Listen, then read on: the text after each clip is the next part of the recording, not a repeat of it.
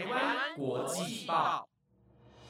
，The Taiwan Times 制作播出，值得您关注的国际新闻节目。欢迎收听台湾国际报，我是王涛，马上带您关心今天十二月二十三日的国际新闻重点。Hello，各位听众晚安，又到了每个礼拜四的国际新闻时间，我是主持人黄涛。那么在今天节目开始之前，主持人我在此要先祝福大家元旦快乐，希望各位听众都能拥有美好的圣诞夜以及快乐的圣诞节，尽情享受这个一年一度的欢乐佳节。好的，今天首先要来进行的，同样是我们台湾国际报的你问我答环节。一样，由于时间考量，我这边就从中挑选三题做回复喽。第一题，有没有因为交换礼物而苦恼过？交换礼物吗？一开始的时候，我也确实会因为交换礼物而苦恼，毕竟没有人会希望送礼送不到心坎里，对吧？不过，我觉得只要常送人礼物的话，自然就会慢慢抓到那个送礼的 tempo。像是什么时节配上什么礼物，什么对象适合什么礼物，什么朋友喜欢什么礼物。于此，我也可以给予一个小小建议：倘若不知道送什么礼物的话，我建议可以送与吃喝相关的礼物，并附上一张卡片，表示你对送礼人的情谊。第二题，今年圣诞节有什么安排吗？安排吗？下午可能要先和体育室开会，处理一些公务，然后晚上再去看场球赛，再陪家人吃顿晚餐，最后可能再和朋友夜游吧。第三题，主持人本身有在运动吗？有的，我平时会慢跑、骑自行车锻炼身体，有空的话也会去打篮球。好的，以上就是今天的你问我答环节。有兴趣的听众朋友，不妨下周也可以投信至台湾国际报的 IG 粉丝专业喽。那么今天来关注的体坛消息是 NBA 美国之篮前 NBA 全明星，现年四十岁，并有着 ISO Joe 之称的 Joe Johnson。在今天凌晨被波士顿塞尔提克以十天短约签下后，便随即于早晨的比赛披挂上阵，并在比赛剩下一分五十七秒时初次为新东家上场，且即刻用他拿手的招牌中距离命中得分，协助绿衫军顺利以一百一十一比一零一击败克利夫兰骑士。比赛开始，塞尔提克便一路握有主动权，得分火力可以说是十分旺盛。两位明星锋线 Jason Tatum 和 Jalen Brown 分别攻下十八分、九篮板、五助攻，以及全场最高的三十四分、六篮板、三助攻。加上年轻小将 Robert Williams 的火力驰援，一注二十一分、十一篮板、七助攻的准大三元成绩，三人携手带领球队以十分之差击退来访的骑士。值得关注的是，回顾 Joe Johnson 的职业生涯，或许他未曾是绝对的大赛悍将，亦或是球队的王牌球员，但是他终究是各支球队渴望的集战力，并且随时做好上场准备。如今也在四十岁的高龄获得重返球场的机会，并为自己的职业生涯写下了新的注解。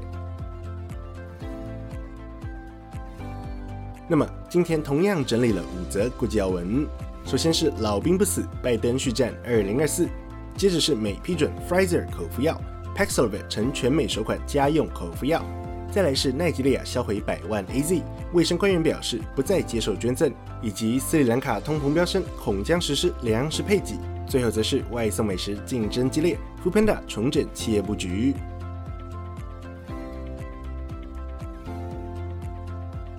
首先，第一则新闻要来关注的是，美国总统 Joe Biden 在昨天亲自表明。倘若二零二四年他的身体仍旧保持健康的话，那么他有意参与该年的总统大选，并尝试争取连任。同时，若是前总统 Donald Trump 也有意角逐总统大位的话，那么他参选的可能性也将大幅地提升。Biden 于昨天在 ABC 频道 World News Tonight 主持人 David Muir 的专访中证实，他有计划参与二零二四年的总统大选，并试图争取连任。此外，倘若前总统 Trump 也有意竞选的话，将会大幅增强他的参选渴望。在访问过程中，当主持人 Muir 询问 Biden 是否计划竞选连任时，Biden 直言没错，并补充道：“倘若他的身体同样健康的话，他会再次竞选连任。”随后，当 Muir 询问 Biden 这是否意味将要再次对决 Trump 时，Biden 则表示：“当然，并补充道：倘若 Trump 获得提名的话，我为何不与他竞选连任？”值得注意的是，美国副总统 Kamala Harris 在上周接受 Wall Street Journal 专访时则表示，他从未想过 Biden 续战2024一事，也从未和 Biden 讨论过此事。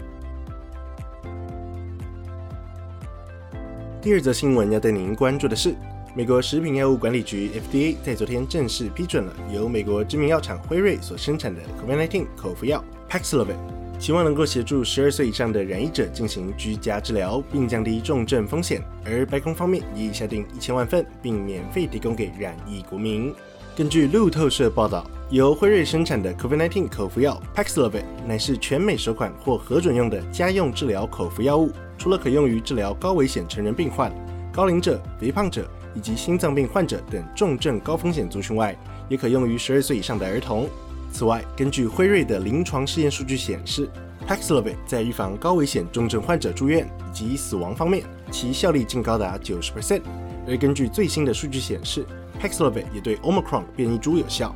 不过，FDA 强调，口服药物理应作为辅助使用，而非就此取代疫苗，因为施打疫苗仍旧是抗疫的主要途径。值得关注的是，工位专家一致认为疫苗仍是最有效预防 COVID-19 的途径。不过，由于仍有超过四千万名美国成人尚未接种疫苗，因此专家只能期盼这款口服药能够有效减缓感染的程度。然而，在美国若要取得 Paxlovid，其必要条件乃是确诊感染，随后才能拿到处方签，并在产生状况的五天内进行投药。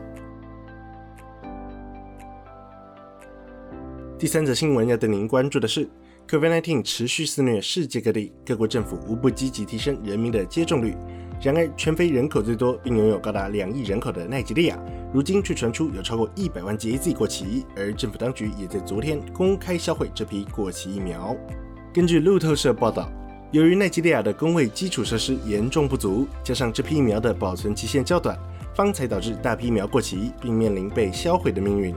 而奈及利亚政府也于昨天在首都附近的垃圾掩埋场。公开销毁这批过期疫苗，除了将其全数倒入垃圾场外，更借由推土机来回碾压，最后再将其覆土掩埋。对此，国家卫生保健发展署执行主任舒艾碧表示，由于这批被销毁的 A Z 疫苗是由 COVAX 分配，而非洲各国也面临疫苗短缺问题，这才迫使奈及利亚政府接受这批集齐疫苗。不过，舒艾碧也表示，于此政府遵守了向奈及利亚人民公开透明的承诺。而今天销毁疫苗的行动，不乏是让人民对疫苗接种计划产生信心的机会。同时，卫生部长埃尔哈尼也引述了总统的话，表示奈及利亚往后将拒绝接受任何保存期限较短的疫苗。第四则新闻要带您关注的是，斯里兰卡政府在今天发出了一份统计数据，这份数据显示，该国十一月份的通膨率已达创纪录的十一点一 percent，而政府当局也表示。倘若经济危机持续恶化，接下来不排除实施粮食配给制度。根据法新社报道，斯里兰卡的国家经济高度仰赖旅游观光业，然而近年来由于疫情影响而受到重创，加上政府为了支撑外汇存底而实施的进口禁令，一并导致民生必需品高度缺乏。此外，由于银行方面美元短缺，政府难以进口外国商品。导致该国各大卖场数月以来皆限量配售各项民生用品，并连带促使物价上涨，导致粮食价格相较去年上涨十七 percent，更使今年通膨年增率达到历年最高点。对此，农业部长贾亚辛克表示，政府方面接下来可能会实施粮食配给制度，并寻求各国的协助，好以救助弱势民众。值得关注的是，根据 BBC 报道，由于斯里兰卡目前通膨飙升以及经济困窘，加上银行方面美元短缺。因此，斯里兰卡政府也与伊朗政府签署谅解备忘录，改以商品支付方式偿还一笔逾两亿美元的石油债务，而用以偿还的商品则为茶叶，并计划每个月运送价值五百万美元的茶叶，直至债务结清。最后一则新闻要带各位关注的是，台湾人最爱的美食外送公司 Foodpanda，其德国母公司 Delivery Hero 在昨天宣布。将缩减德国 Foodpanda 的服务范围，并打算出售日本 Foodpanda 的业务部门。根据路透社报道，美食外送公司 Foodpanda 的德国母公司 Delivery Hero 由于国际外送市场的激烈竞争以及劳力短缺等问题，因此在昨天正式宣布将缩减德国方面的编制，并出售日本的业务部门。根据路透社分析，纵使近年全球美食外送市场日渐蓬勃，然而伴随 COVID-19 促成的饮食外送热潮逐渐消退。各家外送企业皆已开始进行业务调整，并寻求转型机会，而外送市场也预期将会面临整并。对此，Deliver Hero 的执行长 Nicholas Osprey 也表示，由于当前的市场状况和进军初期的市场状况有着巨大差异，因此公司方面应该要追求其他更有潜力的业务机会。以上就是今天的国际要闻，非常感谢各位听众今晚的收听。若是你有任何想法，或是有希望我们追踪的国际消息，欢迎您随时到台湾国际报的粉丝专业告诉我们哦。以上节目内容皆由 The Taiwan Times 制作播出。那么我们就下周再见喽，拜拜。